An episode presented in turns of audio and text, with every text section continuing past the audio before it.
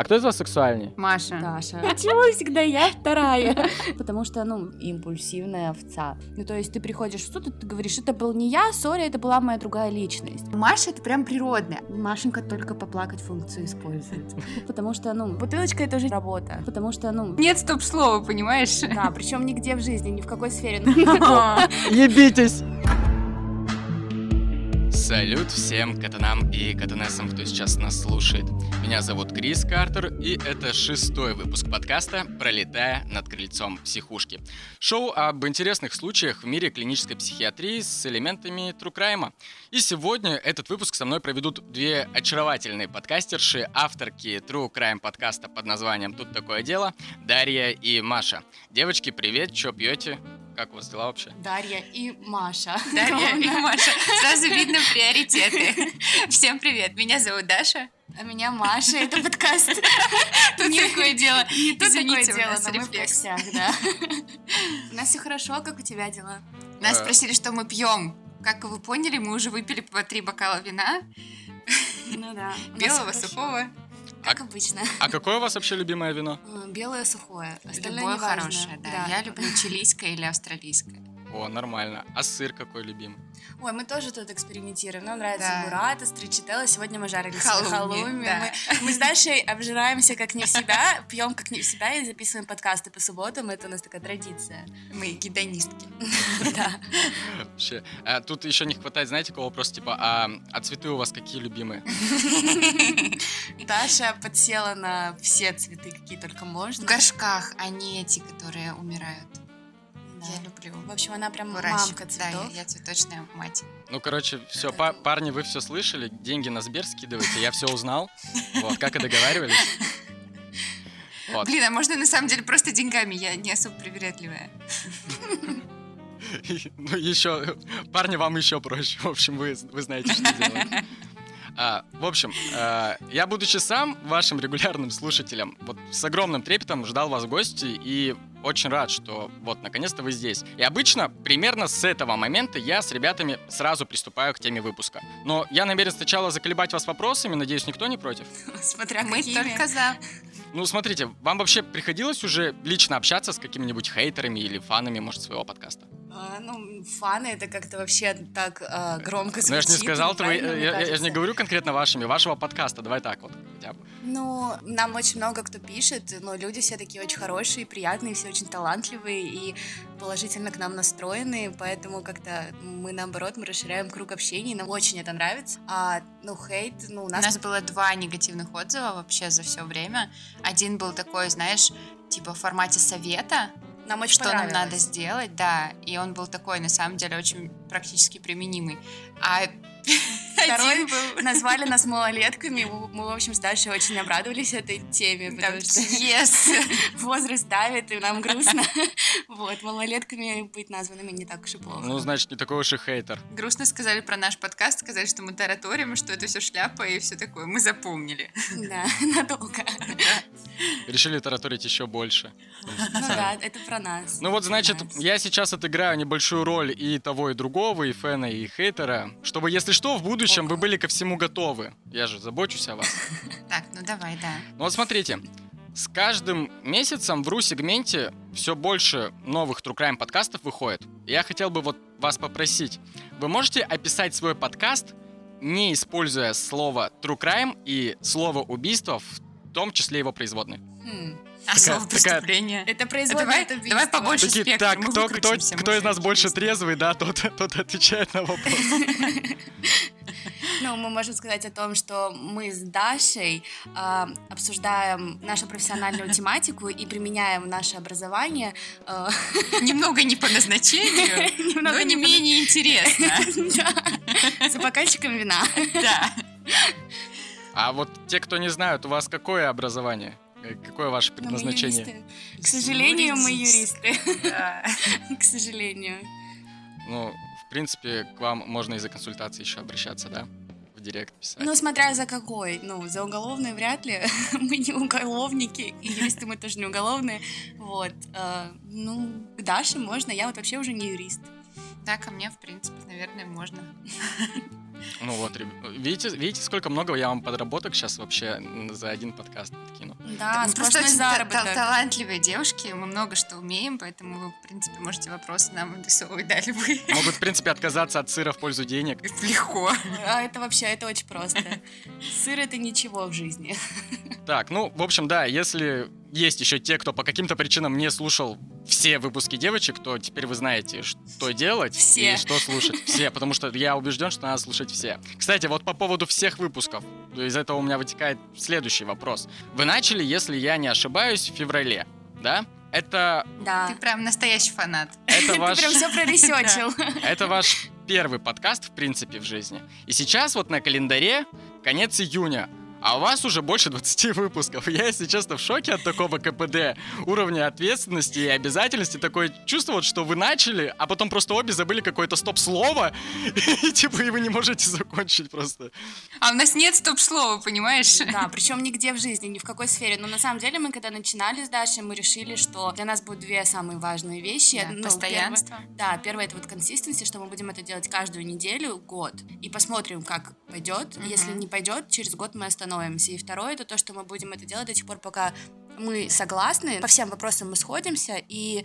У нас есть это, общее видение. Да, и нам это приносит удовольствие. То да. есть это было два основных аспекта. Поэтому, мне кажется, мы пропустили только одну неделю, да. потому что там, ну, завал был на работе и на учебе. Да а и сейчас, Даша да, в Крыму вот летала. Все... Да, это была диссертация. Это была я. Когда я была в Крыму, мы выпускались. Да, только диссертация. Диссертация нас остановила. Даша, ты не думаешь, что я сталкерю тебя? Просто я как-то увидел у тебя в инсте, что ты успела за это время слетать в Крым. Я такой, так, а сука, а как она выпуски писала? Интересно. А я еще в Абхазию, в Сочи съездила. Да, и мы в Карелии, кстати, придумали описание подкаста. Да, и в Питере два раза была. Так что подкаст не ограничивает вообще ни одну сферу нашей жизни. Да. Ты вообще сейчас очень сильно заигрываешь э, всей этой информацией с налоговой службой. Я занимаюсь налоговым правом. Я смогу, если что, себя защитить. Охуеть она разлеталась так-то с февраля. Ну, на самом деле, вот это объяснение, как бы, оно вполне такое классное, потому что у меня был немножко другое объяснение для самого себя. Как вы это делаете? Вообще, Какое?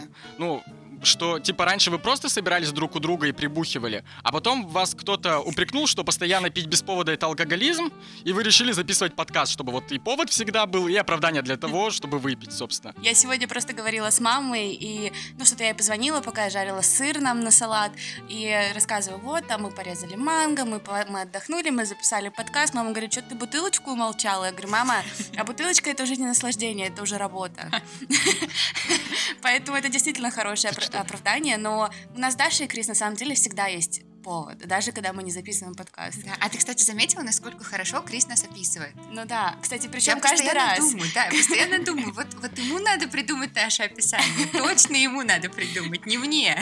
Да, кстати, да. Это, знаете, короче, вот э, исходя из того, что вы рассказываете, я вот сегодня думал тоже, я примерно знал, что вы ответите, и поэтому Поэтому можете идти. Предсказуемое, понятно. Да нет, э, короче, нет, я э, кон- конкретно по поводу э, выпить, я такой, блин, было бы здорово вообще, на самом деле, ну, история не терпится слагательного наклонения, я такой, блин, вот было бы здорово, если бы они назвали подкаст Crime Wine, и вообще бы все описывал. Такой есть. Серьезно? А, то, ну подождите, есть... а он нет, он он в западном сегменте, по-моему, да? Ну да, но как бы, но все равно это плагиат. Да. их там то ли crime wine with crime или crime wine, что-то да. такое. Короче, мы решили, что ну тогда ну тогда ладно. Слушайте, а вот опять-таки для тех, кто, может, не знает, вы же помимо того, что просто соавторки подкаста и там просто хорошие знакомые со схожими вкусами, вы еще и лучшие подруги, которые вот прям много лет дружат, да? Ну да, но мы, мы познакомились на первом курсе, вот, и как-то с этого у нас все началось. Потом у нас были пару таких э, эпизодов.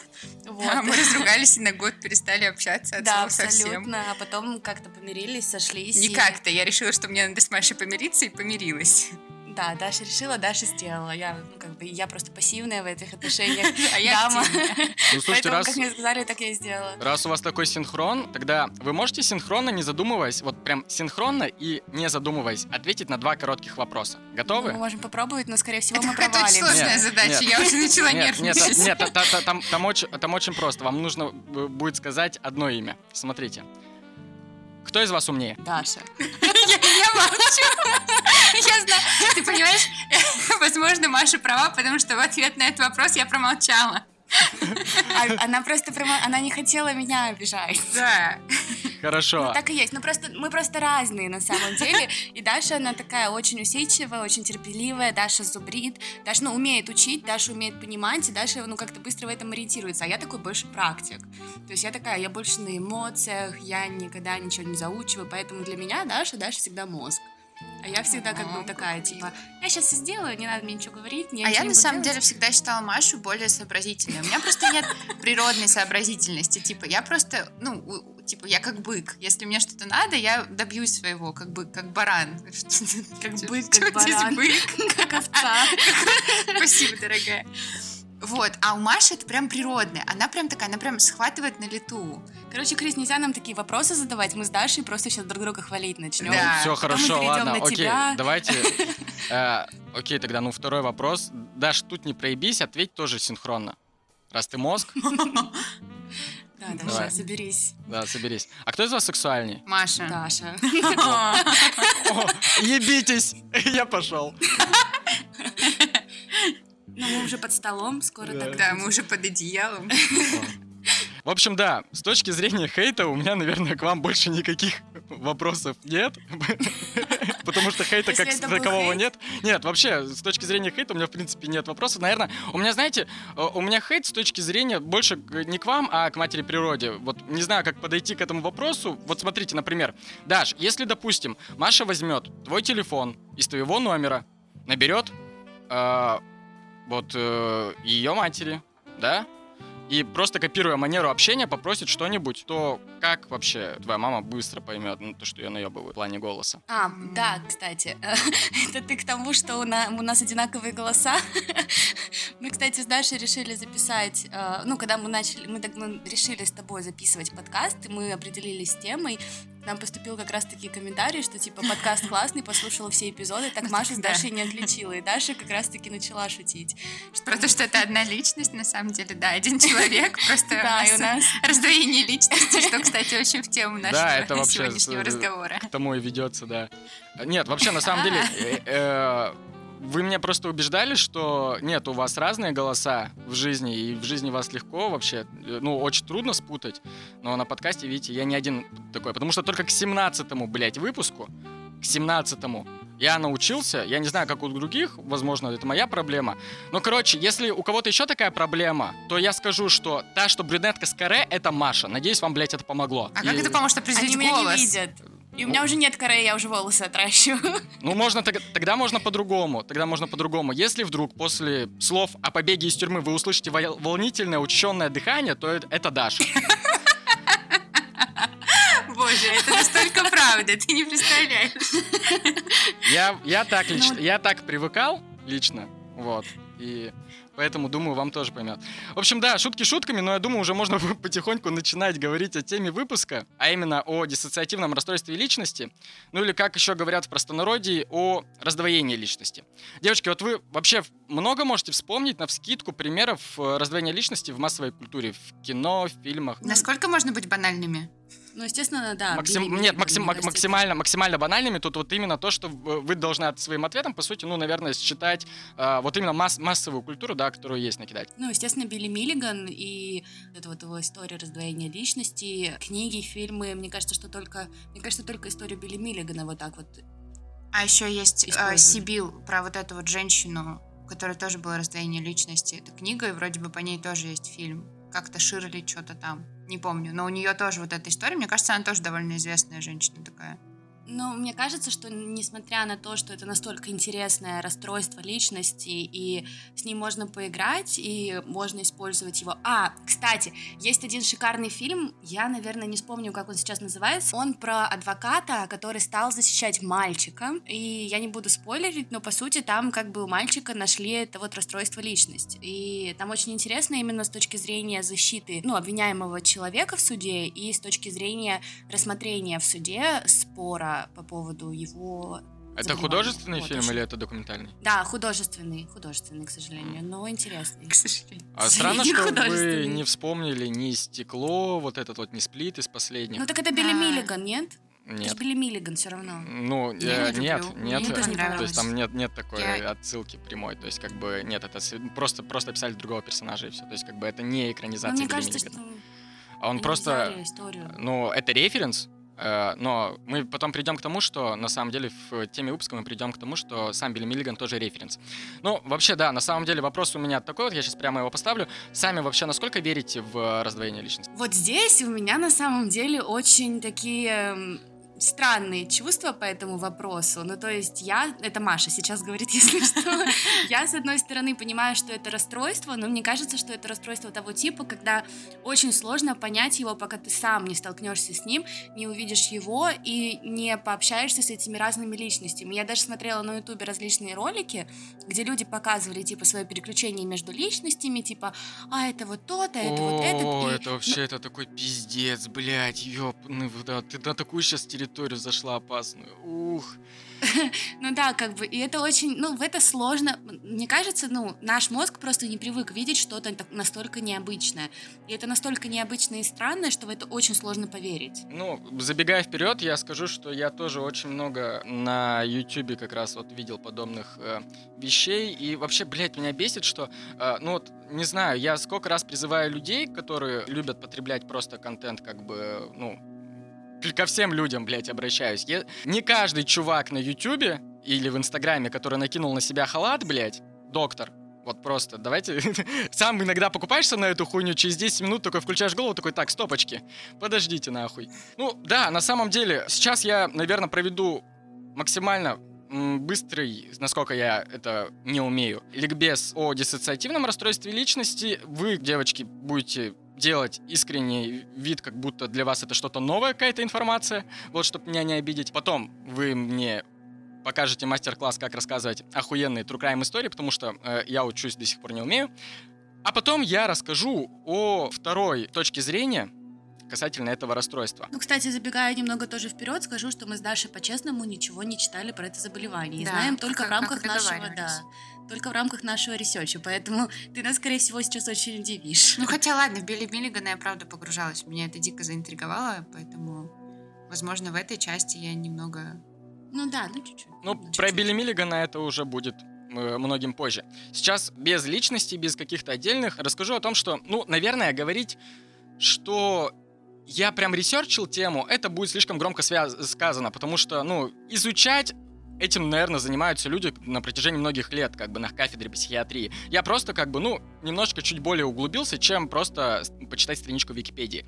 И проведя достаточное количество времени в разных источниках, том- то есть от научных работ до вот этих вот видео э, с YouTube, различных, про которые говорила и Маша в том числе, и лекции разных э, преподавателей, я пытался сложить у себя в голове одну единую мысль, как вообще можно объяснить на пальцах, вот вообще не прибегая к терминам, ко всему, как это работает. Вот как ты, Маша, сказала, то, что очень тяжело понять, когда смотришь, очень тяжело это принять. И вот как бы мне именно, ну, для меня стояла задача для того, чтобы сделать для этого простую форму. Вот смотрите, вы же помните, да, наверняка все мультфильм «Головоломка», Мгм. где девочка Райли, по-моему, ее звали, да, э, нам показывали, как она, будучи ребенком, у нее в голове переключаются различные эмоции. И на самом деле, когда вот мы маленькие, да, мы растем, растет человек, у него в голове тоже вырабатываются различные паттерны и связи, то есть у него формируются различные связи э, на реакцию что-либо. То есть э, мы все помним, что если, допустим, мы видим, как ребенок вот э, маленький бежит-бежит и упал, что он делает? Он в первую очередь смотрит на реакцию взрослого. Если у взрослого он считывает панику, то он сам начинает паниковать.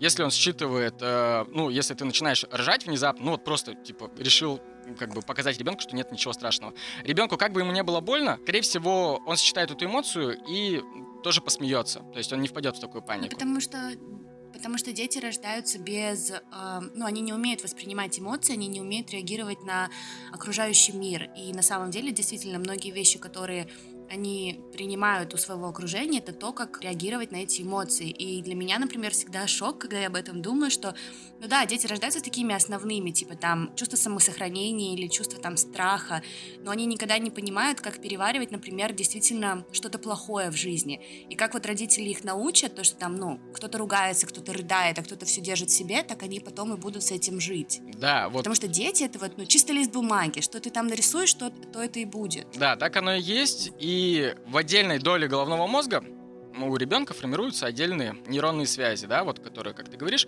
отвечают за различные эмоции, которые он считывает и перенимает у взрослых.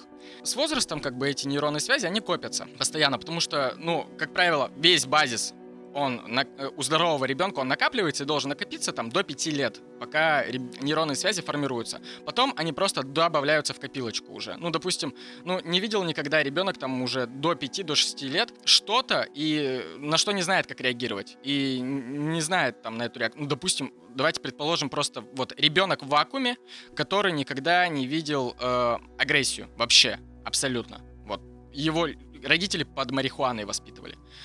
И э, как бы потом в любом случае, то есть там в 9-летнем возрасте, в 10-летнем возрасте, он увидев агрессию, у него с трудом, но будут зарождаться, опять-таки, как бы эти нейронные связи. И потом при более сложных каких-то кейсах, случаев, э, которые он будет видеть в жизни, у него они тоже будут накапливаться. Накапливаются довольно э, долго и могут накапливаться вообще в течение, на самом деле, всей жизни. Если вдруг ты, ну, то есть как бы по каким-то причинам не все увидел. Но эта нейронная связь, э, отдельно вот этот вот кусочек в мозгу, он работает как вот примерно переключатель передач э, на машине механики. Э, то есть как бы происходит что-то, тут мы повели себя вот так. Произошло что-то другое, тут повели себя вот так. Вот эти нейронные связи не скачут, но в какой-то момент, опять-таки, если мы берем кого-то ребенка в вакууме, родители, допустим, возьмем там кого-нибудь Петю условного, вот он растет, и мать запрещает ему реагировать должным образом на какую-то вещь. То есть, как бы, допустим, она не просто там говорит ему то, что мужик не должен плакать, она ему вообще запрещает испытывать хоть какой-то, допустим, самое простое, да, запрещает вот рыдать и там, запрещает уходить в истерику и выплескивать таким образом эту эмоцию. И он понимает, что если он плачет, его херачит и пиздит еще больше. И во многих случаях, наверное, там больше, чем в 80% случаях, ребенок все равно найдет способ, как это выплеснуть э, вне вида матери, потому что это нужно. Но в крайне редких случаях, а диссоциативное расстройство личности, ну, это как бы редкое проявление все-таки, будем считать. В таких случаях э, ребенок просто э, закупоривает в себе эту эмоцию, абсолютно. И потом, когда ему нужно, он, ну, он не, не знает, куда ее выплеснуть. У него вот эти нейронные связи не создаются, но он как бы создает себе другую личность. И я как бы долго не мог для себя принять эту информацию. Типа, как у нас мозг просто взял такой у ребенка и создал личность вторую. То есть, как бы ребенок же он не сценарист, не, не кто-то там еще, как он взял, прописал. А потом, как бы, э, поняв ту историю, что, ну, у многих же, да, наверное, были знакомые, или, может, у вас у самих были воображаемые друзья? Не было, у меня была брат и сестра.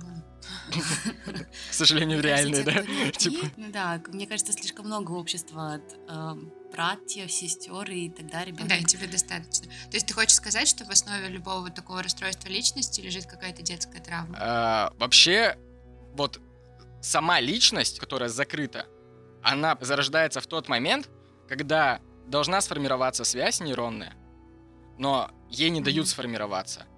И опять-таки... То есть она...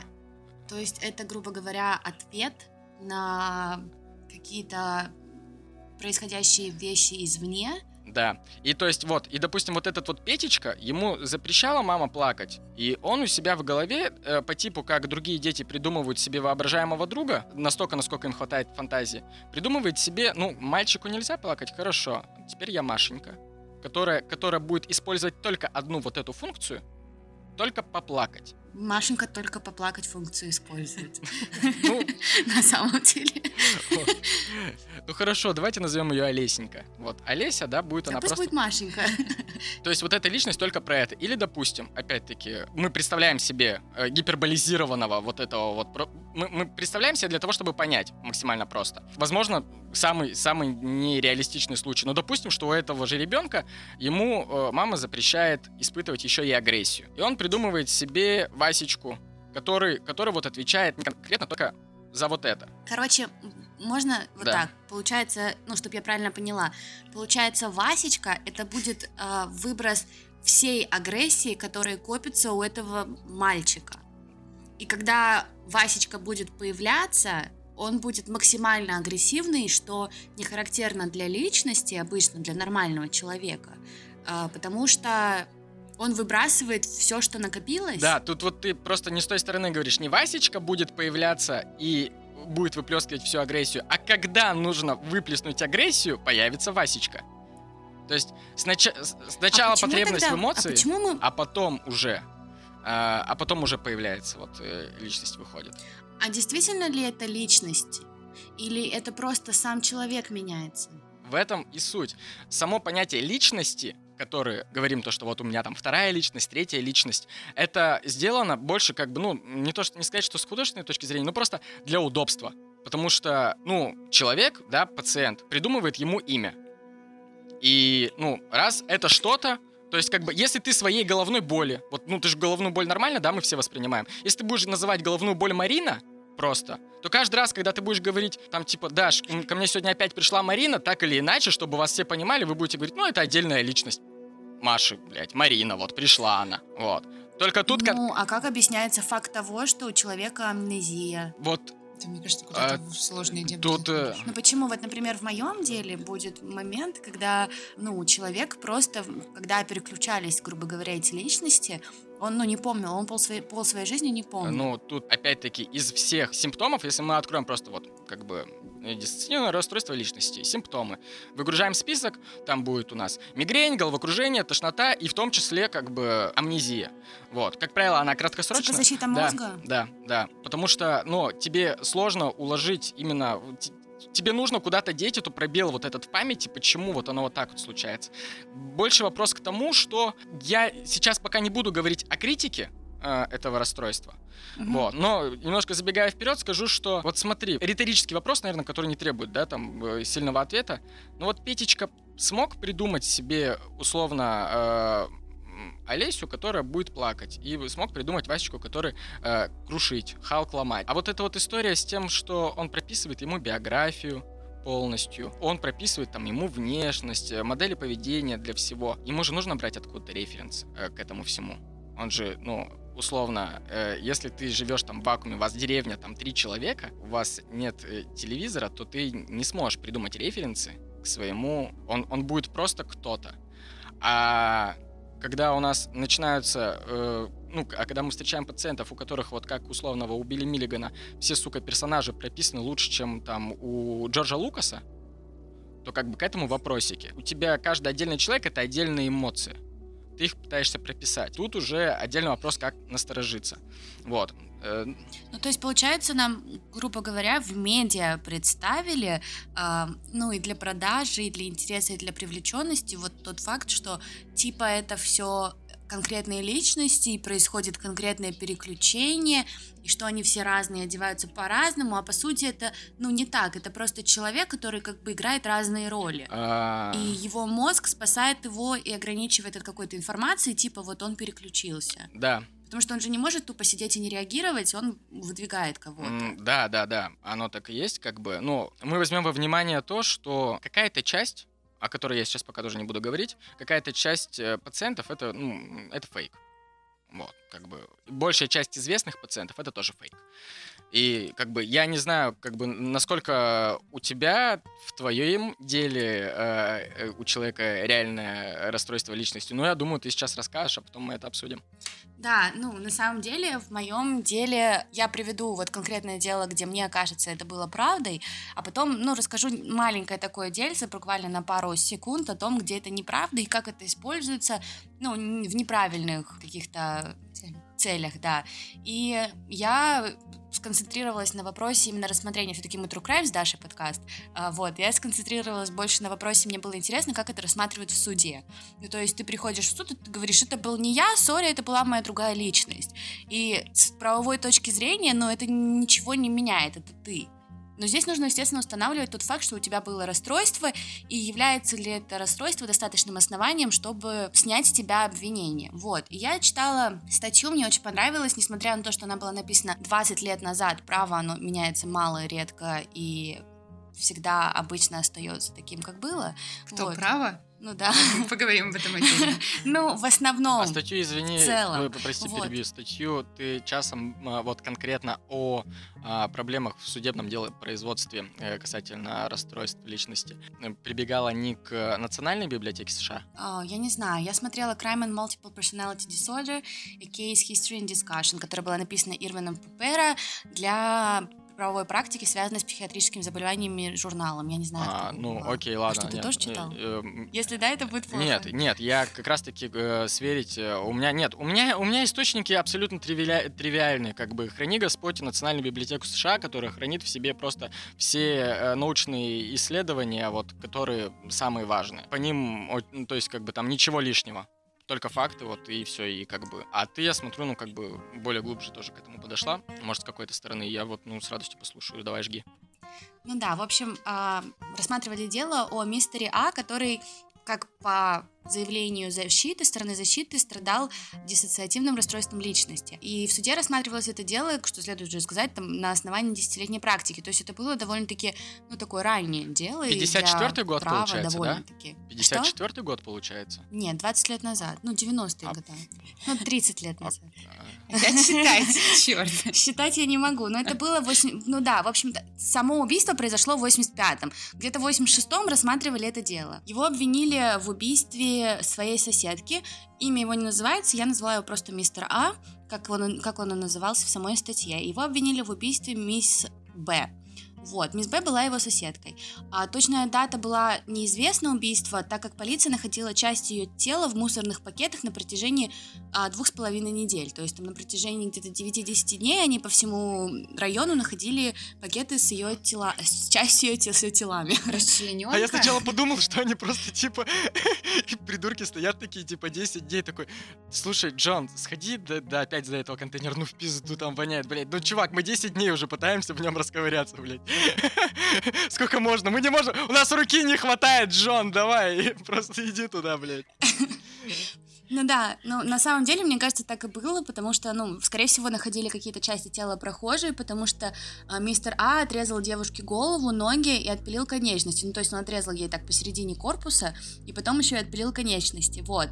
А, ее удал... А, кстати, знаешь, как это называется э, среди э, российских криминалистов? Как? Самовар. А, прикольно. Буду знать. Ну, тело, спасибо. тело, без, тело без рук, без ног и без головы. А, не-не-не, это когда корпус самовар, а он здесь корпус напополам порубил. То есть он отрезал таз и ноги. А, нифига, пол самовара. Да, пол самовара. Вот. В общем, ее удалось идентифицировать, потому что в руке стояла металлическая пластина. А причиной смерти, как говорят, стала, ну, тупая травма головы. Скорее всего, он ее сначала ударил, а потом уже начал ее расчленять. Произошло еще дополнительное обескравливание. В общем, в любом случае, он ее убил, исход один. Адвокат стороны защиты как раз-таки сразу же назначил экспертизу и представил в суд заключение врача, да и, в принципе, он как бы реально никогда не скрывал того факта, что, скорее всего, мистер А отрицает свое участие в преступлении, и, скорее всего, он страдает как раз-таки вот раздвоением личности. При этом он говорил, что другие его персонажи могли сделать это, и считал, что это мог быть Билли Рэй. Вот. Это сам мистер А говорил? Мистер А говорил, что вот у него есть Билли Рэй, и, скорее всего, это сделал мистер Билли Рэй, точнее, и что он типа не А это отрицает этого сторона защиты изначально вы- э, высказала это мнение, или он, э, или сам подозреваемый, ну, обвиняемый по делу? Мистер А с самого начала об этом говорил, да, и сторона защиты Ага, поддерживала ага, его в этом вопросе.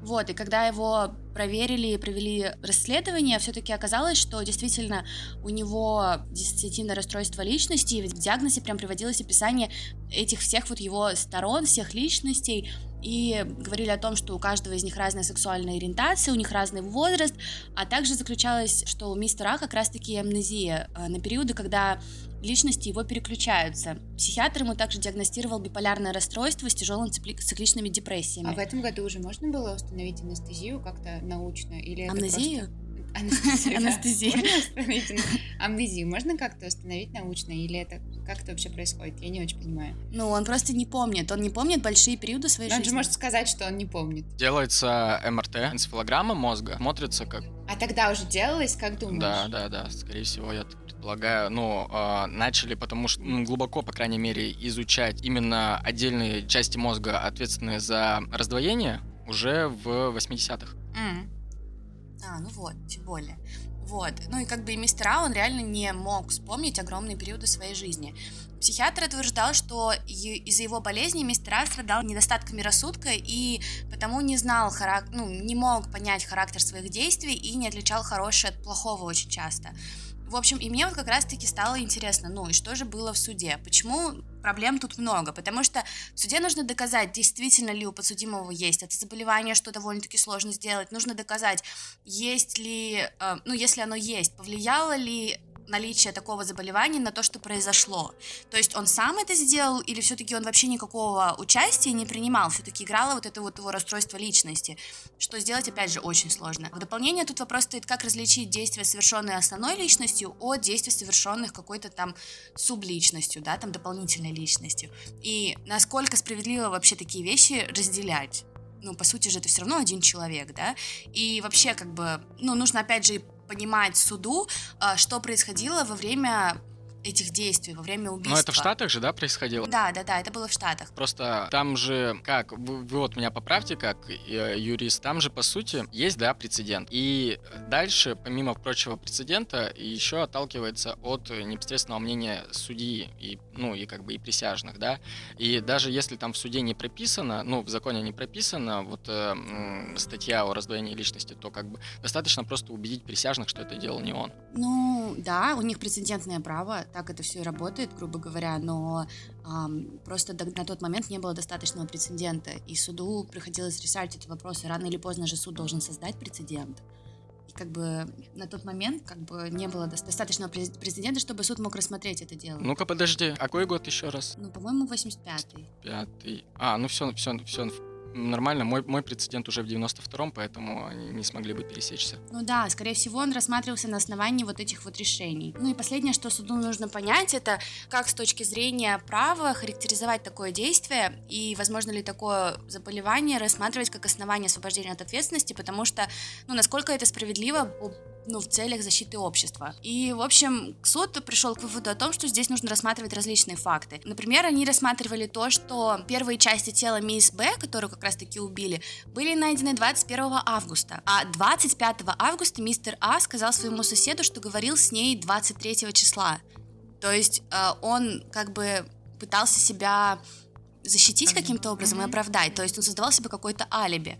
И сосед также рассказала, что один раз мисс Б жаловалась, что мистер А носился за ней с ножом. вот.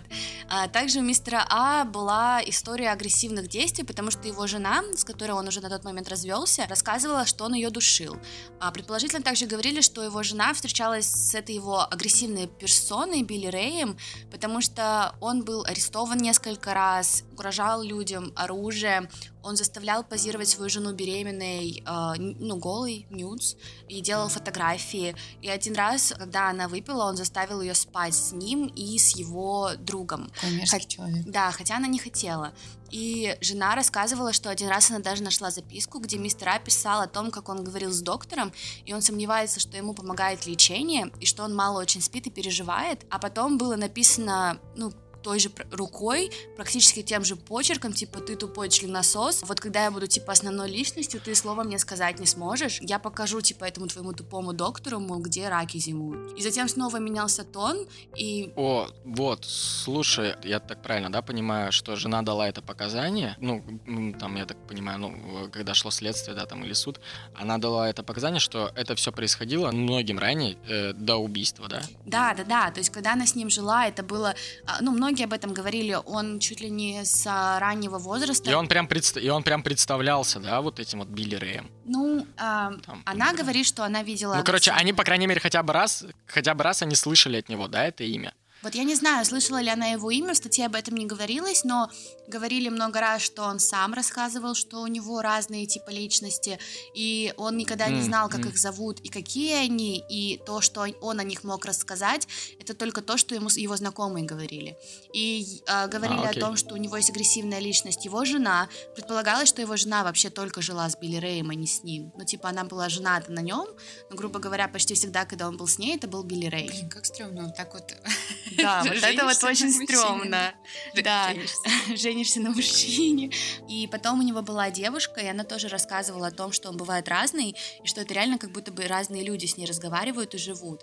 И его друзья или коллега его рассказывал, что тоже, типа, при нем чуть ли один раз такого не было, когда он просто поменялся резко. Ну и вот в этой записке потом еще мне просто показалось это очень интересно, когда вот он говорил, что он покажет, где раки зимуют доктору, снова менялся тон, и мистер А писал, типа, я должен связаться с доктором и рассказать ему а, о том, какой стала серьезной эта ситуация. Типа, я чувствую, что Билли собрался сделать что-то очень-очень плохое, и я очень боюсь.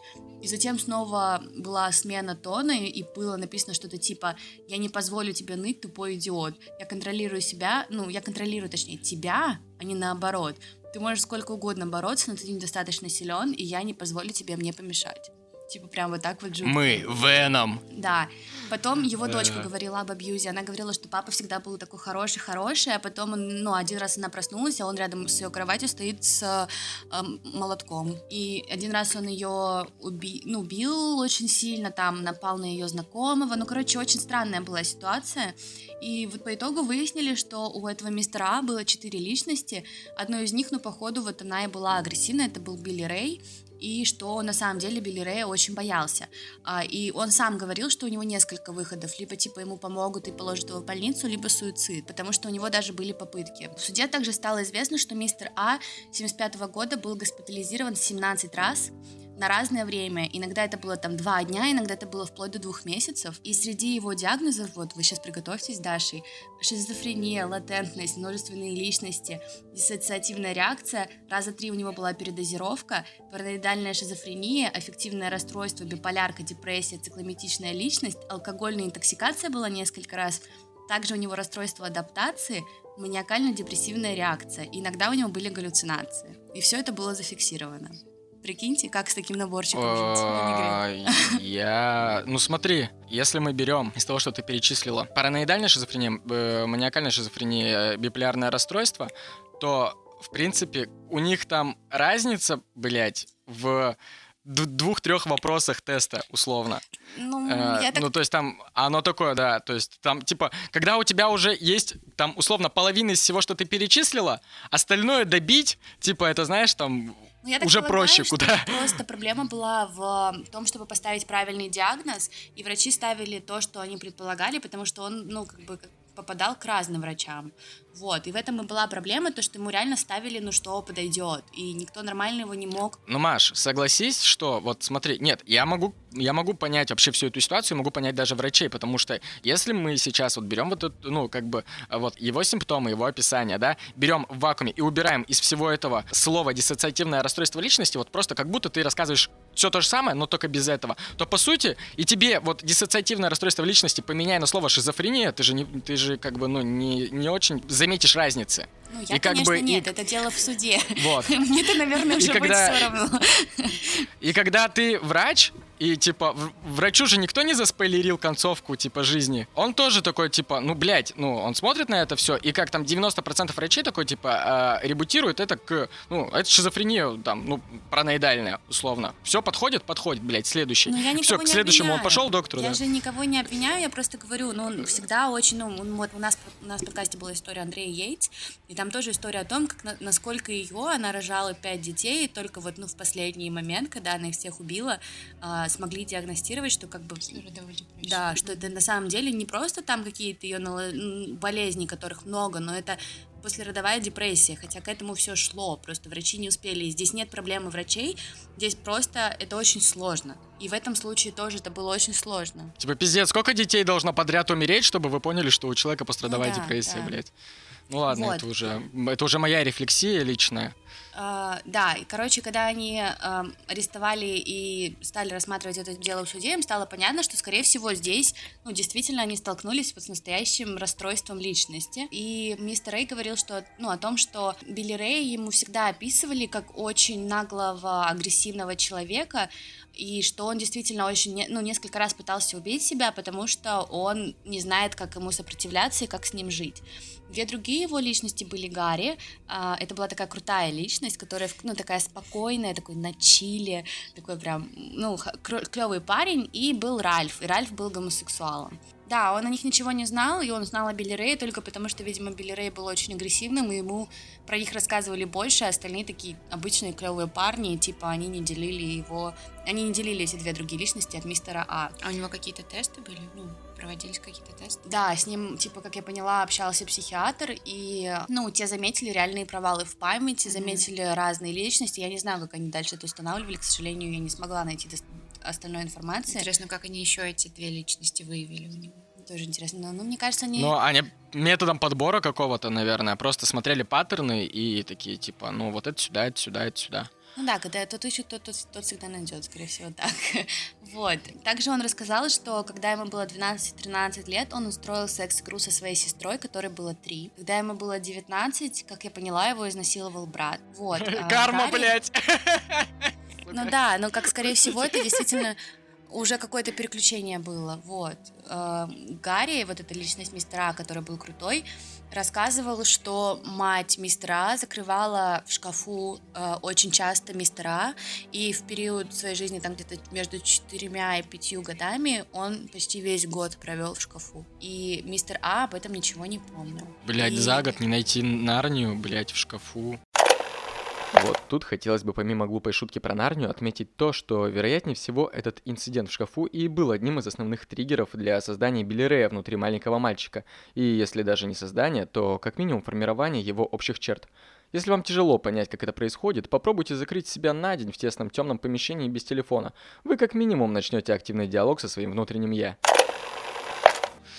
Да, это ужасно. И как бы он также отрицал факт того, что мать с ним спала, но психиатр предполагал, что именно это и было. В смысле спала? Ну, насиловала. Жесть. Ну, трогала его, я не знаю, что он с ним делал. Стало также известно, что в детстве его обвиняли в краже денег, он дрался и сломал одному мальчику руку.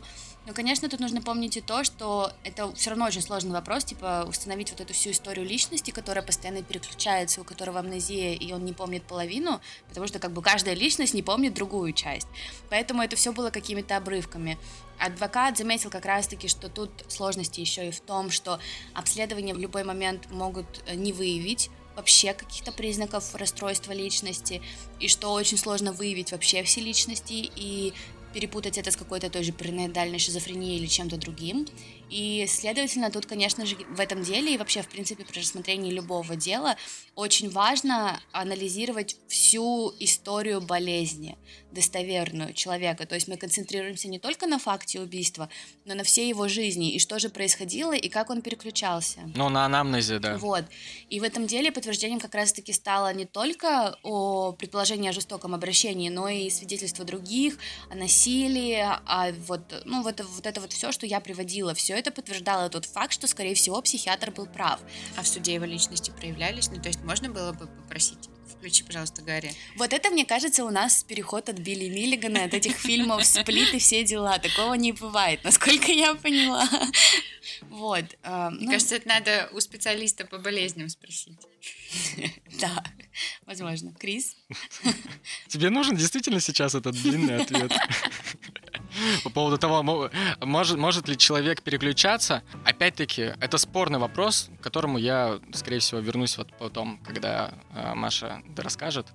И э, там вот я как раз э, в, войду вот в эти долгие рассуждения. Ну вот, да. В общем, его признали невиновным, а, назначили лечение, и потом даже сказали, что, возможно, у него есть еще одна личность, которую они вывели. То есть это прошло уже несколько лет, когда ему удалось это сделать, и говорят, что он может причинить вред себе и другим, потому что Билли Рэй никуда не делся, поэтому он сидит в больнице и лечится. И простой анализ истории, он, конечно, в таких делах играет основную роль.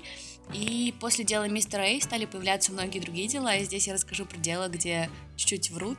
Это прям короткое такое. В общем, женщина одна, она попала, подала на апелляцию, потому что ее поймали и обвинили в вождении в нетрезвом виде, ну там, в общем, вплоть до отмены прав, как я поняла, все в таком духе. И она утверждала, что в этот момент она была отделена, так сказать, от своей основной личности, от Робин, потому что ее звали Робин, и была ее вторичная личность Дженнифер. А Дженнифер такая вообще овца, алкоголичка и все дела, и поэтому, когда она была за рулем пьяная, она действовала бессознательно и, следовательно, преступление не совершила. Вот. И она так... Каждый из нас немножко Дженнифер. Да-да-да, каждый немножко Дженнифер, я согласна. Вот. И как бы она утверждала, что ее уже диагностировали, и у нее вообще много личностей, у нее даже больше, чем еще одна Дженнифер и все дела. И она говорила, что Дженнифер, она вообще такая поязливая, сердитая и импульсивная овца. Но суд сказал, что это вообще не так, это вообще бред, что ты несешь Робин, ты просто была бухая, езжай домой на, на автобусе и никаких тебе апелляций. Вот, в принципе, вот это Мне вот так нравится, когда, как Маша как говорит кому-то э, импульсивная овца. Я прям, типа, я прям представляю, что ее на перекрестке кто-то подрезает, Маша э, опускает стекло и такая, «Эй, ты импульсивная овца!» Так это, типа, Так на самом деле происходит. Обычно я ругаюсь хуже. Сегодня мы шли, и какие-то рабочие Даши вслед, ну Даша была очень красивая сегодня. вам же, вам же, вам же официально разрешили материться. Что за херня? А, ну, в общем, мы сегодня шли, и какие-то... Даша была очень красивая, какие-то рабочие нам вслед такие, типа... «М-м-м». Я говорю, Даша, ты что, они сейчас на поцелуйчики отправили? Он говорит, да. Я говорю, мне можно повернуться и ругаться, уже начать или драться? Я уже была готова с кем-то подраться. Такая, ты чё, твою мать, мамаш свою в жопу поцелуй, ублюдок! Типа, это моя баба, блядь! Да, отрыжка папе пиписки. Как-то так, да? Да, в таком духе. Ну вот смотри, ты сама вот согласна со справедливостью? Я так понимаю, ему грозил бы электрический стул с принудительным лечением, которое ему назначили. Ты согласна с этим решением? А, да, но насколько я понимаю, он тоже был не против, он просил суд помочь ему. Нет, понятно, конечно, когда у тебя либо принудительное лечение, либо электрический стул, действительно, что же ты выберешь? Ну, я согласна, но мне кажется, что в этом случае, ну, даже если это были немногие личности, а, он явно был больным. Болен, да. да. он был явно больным. Минимум его мать в детстве насиловала. Ну, то есть у него Да, ему- минимум с психикой что-то не то было. Ему нужны были, ему нужна была помощь. Ну, нет, на самом деле, ты, со всем моим скепсисом ты своей историей меня тоже как бы убедила в э, том, что если мы воспринимаем вообще, ну вот все, все показания свидетелей, которые были, как реально правду, то, мне кажется, знаешь, все мы трое такие, типа, ну, блядь, да, он больной ублюдок, его не, не нужно убивать, его нужно лечить. Не знаю, я не знаю. Меня очень путает это расстройство очень сильно. Я не знаю, что думать. Я, у меня нет своего какого-то конечного мнения, правда это или нет, действительно это так или нет. Но факт того, что такие люди, многие из них больны и нуждаются в помощи, это, это так и есть. Тут. Ты знаешь, в чем проблема еще в вос- восприятии? Вот в том, что когда ты э, слушаешь об ну, когда ты сторонним наблюдателем э, являешься, то ты можешь сказать, что да, скорее всего, это, ну, то, то есть ты можешь признать, что да, это вторая личность подчинила себе как бы тело человека, да, и зная весь его анамнез предыдущий и зная все его прошлое травмирующее, э, мы такие, типа, можем сказать, что объективно, да, а вот, блядь, когда, если мы представим, что, ну вот я, допустим, представлю, что он, допустим, ну, сестру мою ёбнул, то, блядь, мне хоть что говорит, и будешь говорить, «Да какая нахуй вторая личность, ёбок? Типа, блядь, нет, нахуй, давай ты сам ответишь за это дерьмо. Типа, что, что значит, Ну, они блядь, же э, отвечают другая за это. личность? Ну, типа, это же не значит, что они не отвечают. Ну да, они же не на курорте, там они все равно... Ну, то есть там условия навряд ли лучше, чем в обычной тюрьме. Понятно, что это не смертная Да, казнь. нет, я имею в виду в том-то, в- я имею в виду не в, э, именно в самом, э, в самой вере в болезнь. Вот именно, не в наказании, а именно в, в мире. Когда ты оказываешься на стороне жертвы, то ты тебе очень тяжело поверить в то, что, ну да, блядь, типа, вот мой сосед, э, у него другая личность, типа, да, он там, типа, его, конечно, посадили, но вот это не, не он, а другая личность убила, там, типа, моего близкого. Говорю, вот, типа, ну, со стороны жертвы действительно очень сложно поверить, но вот как бы именно, сука, вот в этом проблема данного диагноза, что каким бы правдоподобным он не был, как бы его не доказали максимально, он в любом случае будет подвергаться сомнению просто потому, что благодаря нему кто-то может, сука, избежать ответственности. Ну, в полной мере. Вот как бы. И вот за счет этого и э, до сих пор и э, происходит полемика, в том числе и в судебной практике. А другие какие-то сих пор. болезни также подвергаются сомнению? В том и дело, что вот э, дис- диссоциативное расстройство личности одно из немногих заболеваний, которое до сих пор, оно, оно признано МКБ-10, МКБ-11, простите, э, Международная классификация болезней. Она признана, но до сих пор не все психиатры э, ее признают в мире. Понятно, это, Ну короче, вот, одна из самых таких спорных. Да, да, это, это просто это серая зона психиатрической медицины и клиники. И не самое страшное, когда доктора не верят в это. Страшнее те доктора, которые верят вообще спокойно в это. Вот те, которые, которым пациент может наиграть личность, и доктор с радостью хлопая в ладоши такой, у, какой у меня интересный пациент, давай мы тебя поизучаем. Вот это, вот это страшнее. Об этом я расскажу э, в следующей части нашего подкаста, который я просто смотрю на хронометраж, и мне кажется, мне придется разделить его на две части. Мы с вами сейчас продолжим. Вот. Но я, сука, эту хуйню порежу на две части, потому что я смотрю, там на два часа уходит опять.